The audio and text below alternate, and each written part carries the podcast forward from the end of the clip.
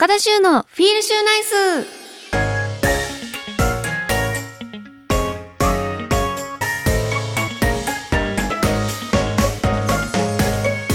皆さんこんばんは高田修です。高田修のフィールシューナイス。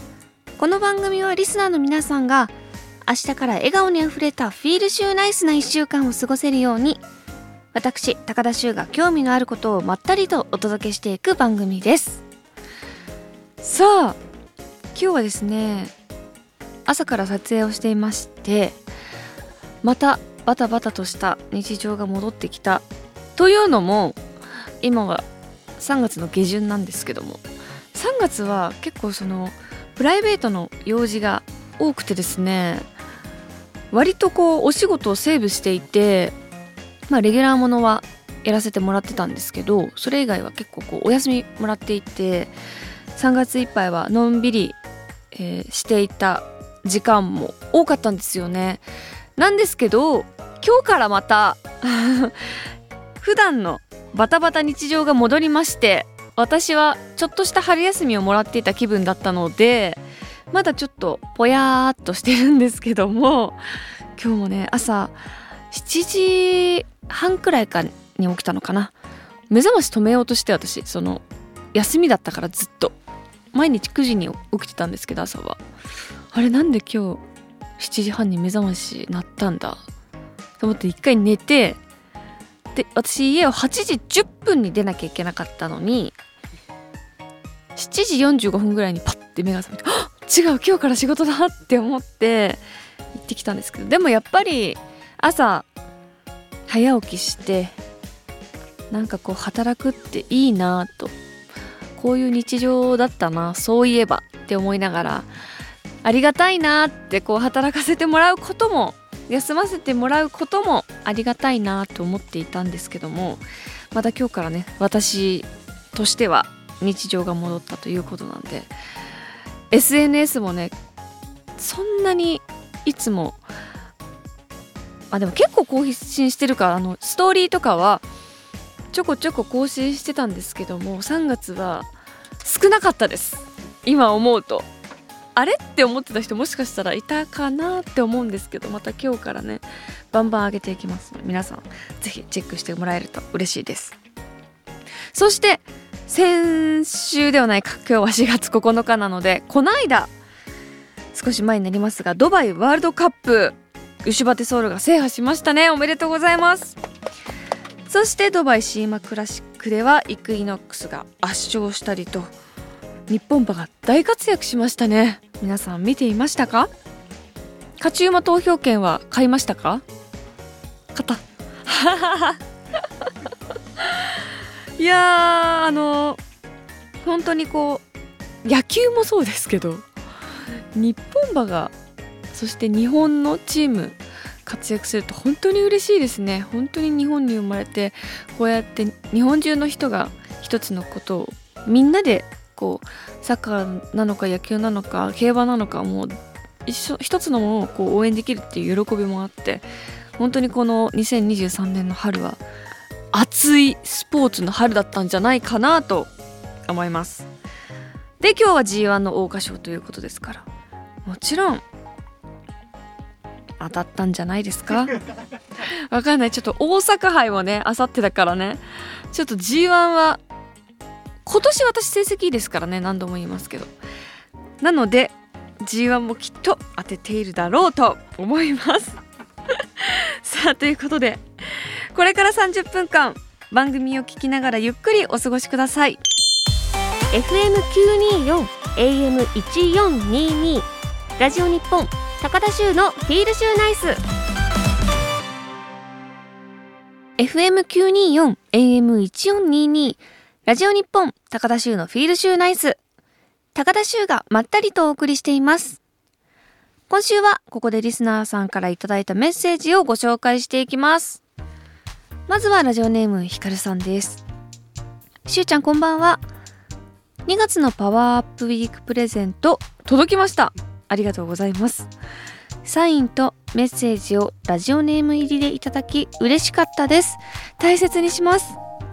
ところでしゅうちゃんはサインにプラスして動物やスマイルマークを描くことがありますが今回はヒゲが3本あるから猫が正解でしょうか？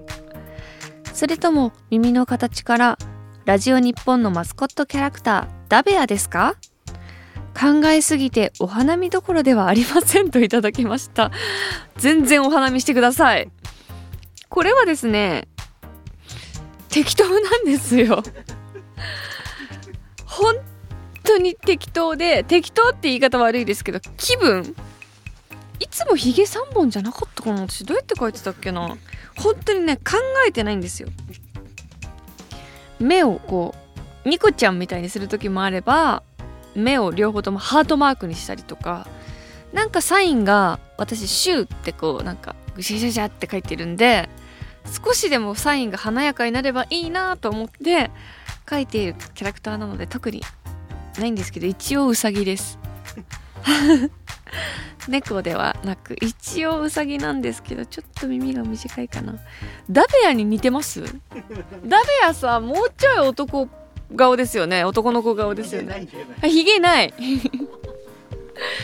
そうかダベアはよく見ると口の中に「ベ」って書いてあるんだ。とにかくこんなダベアほど可愛くちゃんとなってない私のキャラクター。名前はありません。そうかこういうのにも注目してもらってる。しかも私これあの言っちゃっていいですか？実はあこれは合ってるわヒカルさんのは合ってる私ヒカルさん絵の下にローマ字で「フィールシューナイス」って書いてるんですけど前間違えてあのね F 正しくは FEEL でフィールなんですけど FELL で書いたことがあるんですよ。でやっばと思ってもう書いて発送した後に気づいたので全然違う英語になっちゃいますもんね何かは分かんないけど。ヒカルさんのは合ってた。今これ写真付きで今送ってくださってるんですけどこうやって届いてるんだ。よかった。ヒカルさんのすごいドヤ顔で「フィルシュナイス」って書いてるから。いやよかったちょっとね多分どなたかのやつに FELL シューナイスって書いてあるのあるので。ちょっと私ですって人いたらぜひ写メ付きで送ってきてください。そしてえー、水戸市の旅人さんからです。しゅうさんこんばんは。私は5年前から書道教室に通っています。学生時代にはずっとやっていたのですが二十歳で辞めてしまい今再開しています。大人になってからの習い事もいいなぁと感じていますが、しゅうさんは習い事の経験は何かありますか？また、この先やってみたいこととかありますか？といただきました。習い事か。続いたのは、えっ、とね、5歳からこっち上京する二十歳までやっていたピアノ。ピアノは15年間やっていて、それぐらいかな、でも。プールは3日でやめたしなんだろうな。あバスケも3日でやめたでしょ。で好きじゃないその合わなかったんですよね多分プールもバスケも。ピアノが一番こうハマったやつかな。習字は大人になってから習いました。東京出てきて22歳ぐらいから26歳ぐらいまで習ってました。そう。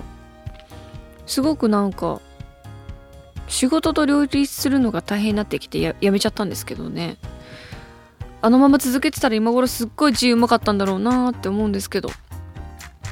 で今やってみたいものがあって裁縫教室。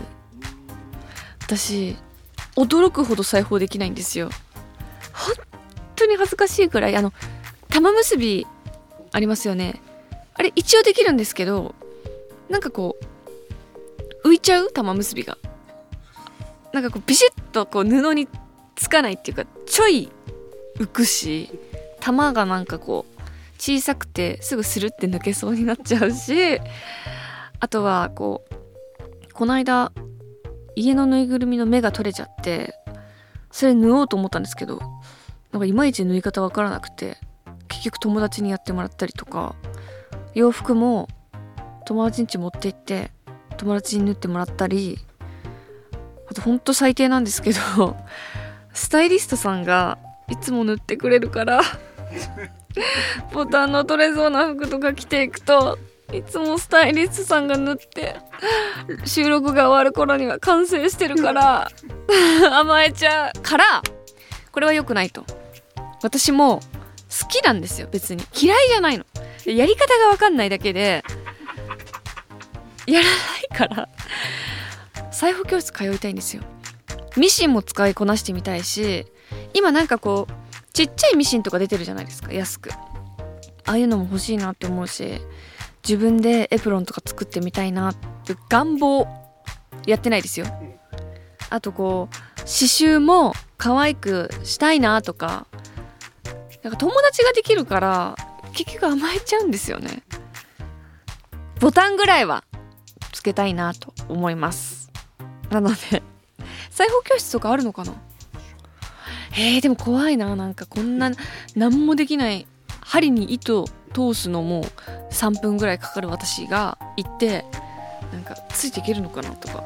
玉結びから教えてもらえるとことかあるのかな。玉結びが浮かないように結べる教室とか。ミシンの使いこなし方とか。それはね本当にやりたいなって思ってるんでミシンはちょっと今年か来年かには。来年は遅いか。買ってやりたいなと思います。そしてえー、っともう一つあゆっちさんからいただきました。しゅうちゃんこんばんは、えー、いつもおしゅうちゃん可愛くて応援しちゃいます。ありがとうございます。地方競馬のミューチャリー引退は寂しいです。地方競馬で活躍していました。しゅうちゃんは地方競馬は見たりしますか？といただきました。ミューチャリーえっ、ー、と JBC クラシックで中央馬を負かしたミューチャリーですね。私は地方競馬はなかなか見てないんですがというかね行ったことないんですけど北海道の友達が万栄競馬万栄競馬をすごいこうハマって楽しかったよみたいな。え万栄ってお馬さんが何キロぐらいのものをしょしょってるんですか？1トンえ1トン？え？あ私30キロぐらいなのかと思ってた。引っ張るの？はい。軽い軽すぎる。いやなんかジョッキーより軽いのかなって思ってた。500キロから1トンぐらいかな。わお。それを運んでるレースですか？そうなんだ。え万栄競馬っていうのは帯広のみですか？え今帯広のみ？北海道のみなんですか？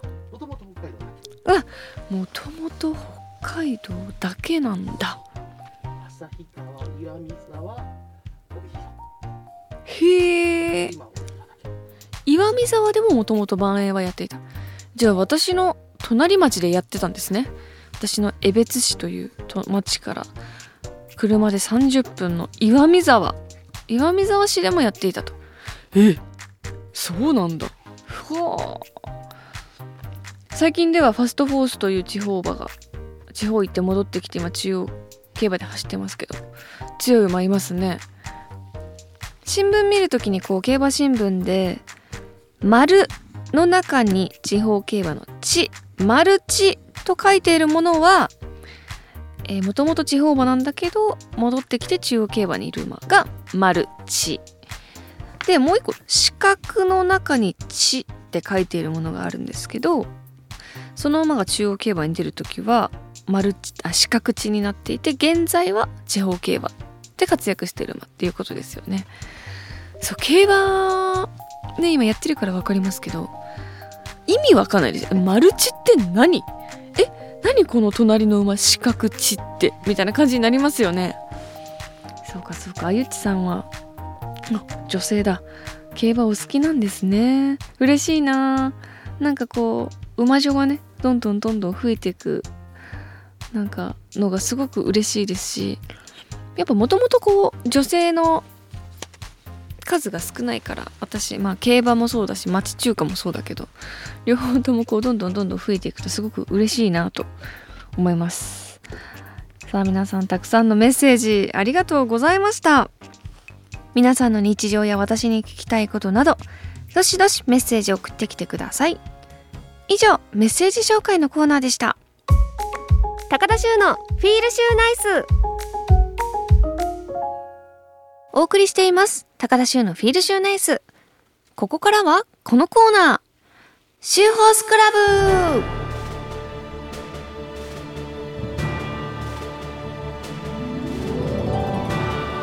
このコーナーは私が競馬で気になったレースや馬について話したり競馬の歴史や知識を改めて勉強しようというコーナーです。今回は2016年の皐月賞についてお話ししていきます。次の日曜日は中山競馬場で皐月賞が行われますね。クラシック三冠の初戦ということで毎年ハイレベルな戦いが繰り広げられています。今回ピックアップするのは2016年の皐月賞です。2016年というと7年前なので、私は競馬を始めてちょうど1年経ったぐらいなので、まだ、まだ今より全然何も分かってない状態の時です。この年は史上稀に見るハイレベルな混戦模様でした。代表格は里のダイヤモンド。後に北サンブラックのライバルとして名勝負を繰り広げることになります。里のダイヤモンドはデビューから評価が高く、3戦3勝。3勝目の如月賞は、レースレコードを叩き出して、皐月賞は1番人気で挑みます。2番人気はマカヒキ。そうか、この時からいたんだ。去年ね、9歳まで現役を続けた息の長い実力馬ですけども、8歳で挑んだ京都大商店で4年ぶりとなる復活の勝利は話題を呼びました。こちらもデビューから3戦3勝。3勝目の弥生賞では、こちらもレースレコードを叩き出しています。3番人気はリオンディーズ。2戦目で挑んだ朝日杯フューチュリティステークスを勝ち、最小キャリアでの自由アンバンとして名を馳せました。明け3歳の初戦は弥生賞で、マカ引きの2着に敗れています。他にもデイリー杯2歳ステークスを買ったエアスピネルや、後に宝塚記念を勝つミッキーロケットなど、有力馬がたくさんエントリーしていましたが、まあ、大方3番人気までの3強対決と見ていました。そんな3強に対して牙を向いたのは、ティーマジェスティ。勝ち上がりまでに参戦をかけましたが、共同通信杯を勝って皐月賞に挑みます。しかし、人気はなく、8番人気に甘んじました。さあ、どんなレースになったのか。ちなみにこの日、皐月賞の前に雨は止んだのですが、とんでもない強風が吹いていました。覚えてる方も多いんじゃないかと思います。この風がレースに影響したのかどうか、当時の実況をお聞きください。ということで、8番人気の D マジェスティが並みいる強敵を破って皐月賞を制覇しました。かっこよすぎませんか？だって最初の実況も里のダイヤモンドマカヒキリオンディーズこの3強を結構もう注目していてもうどどの馬が来るかこの3頭どの馬が来るかっていう感じの中この3強を崩しましたね。最後はマカヒキと接戦。うわーすごいな。海老名正義騎士さすがですね。大おもベテラン。風も何も何のそのという感じですかね。さあその風強風なんですが当日の千葉県では最大瞬間風速30メートルを超える強風を記録していました。ディマジェスティに騎乗していた海老名正義騎士は強風が常に吹いていたことでペースが速いのか遅いのか分からなくなった。とコメントしています。この風が吹くとやっぱペースって乱れますよね。だってその追い風なのか向かい風なのかでもまた変わりますもんね。やっぱり追い風だとちょっとタイムが遅くなったりするのかな。でもこれハイペースだったんですか？追い風なのに？なんで？なんで？なんで？なんでへえさあその強風の中抑えが効かなかったリオンディーズが先頭に立つとそのペースが速いかどうかも分からなくなった馬たちがこうついていってしまってハイペースになっていたということなんですよね。そうか。じゃあ逆の考えでした私は。もう焦ることなく後方待機からじわじわと追い上げて直線で末足を爆発させた D マジェスティ。向こう上面ではペースを分からなくさせた向かい風が直線では推進力となる追い風となりその追い風を味方につけた D マジェスティは先を行くリオンディーズを差し切り後ろにいたマカヒキ以上の足を見せて当時のレースレコードを記録して1着となりました。全部を味方につけちゃうんですよね。D マジェスティそして海老名騎手ちょっと鳥肌立ちました。えこの強風で？っていう。なんかこうちょっとしたことで展開ってこんなに変わるんだなっていうのがこの皐月賞の感想です。多分当時の私はそんなこと1ミリも分かっていないのであこの馬強いぐらいしか 多分分からなかったと思うんですけど。だからこそ競馬が面白かったりしますよね。いやーこの展開が一つでガラッと変わってしまう奥が深いなと思いました。ということで今回は2016年の皐月賞についてお話ししました。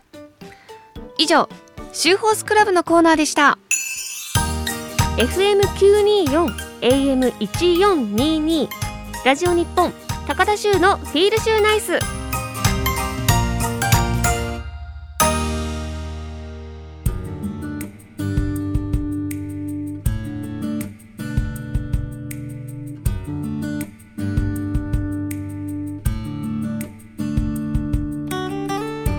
送りしてきました。高田州のフィールシューナイス。そろそろお別れのお時間です。では私からお知らせです。私がプロデュースしているお酒秋花2022現在も発売中です。オンラインショップの山田商店で購入できますので山田商店秋花などで検索してみてください。そして毎週月曜日夜10時から BSTBS 町中華でやろうぜに出演しています。こちらは火曜日から月曜の夜10時吉田類さんの酒場放浪記の次の番組ですのでお引越ししましたのでお間違いなく。そして YouTube チャンネル高田修のほろよ気分も更新しています。ぜひぜひご覧ください。では続いて番組からお知らせです。番組では皆さんからお便りを募集しています。現在募集中なのはリスナーさんにとってのベストレース。そしてベストホース。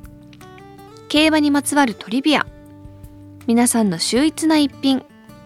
皆さんの日常や私に聞きたいことなど。宛先は週アットマーク jorf.co.jp shu アットマーク jorf.co.jp です。あなたからのメッセージお待ちしています。そして番組ツイッターもやっています。週アンダーバーラジオで検索してみてください。では来週もまったりしましょう。この時間のお相手は高田修でした。いい夢見てね。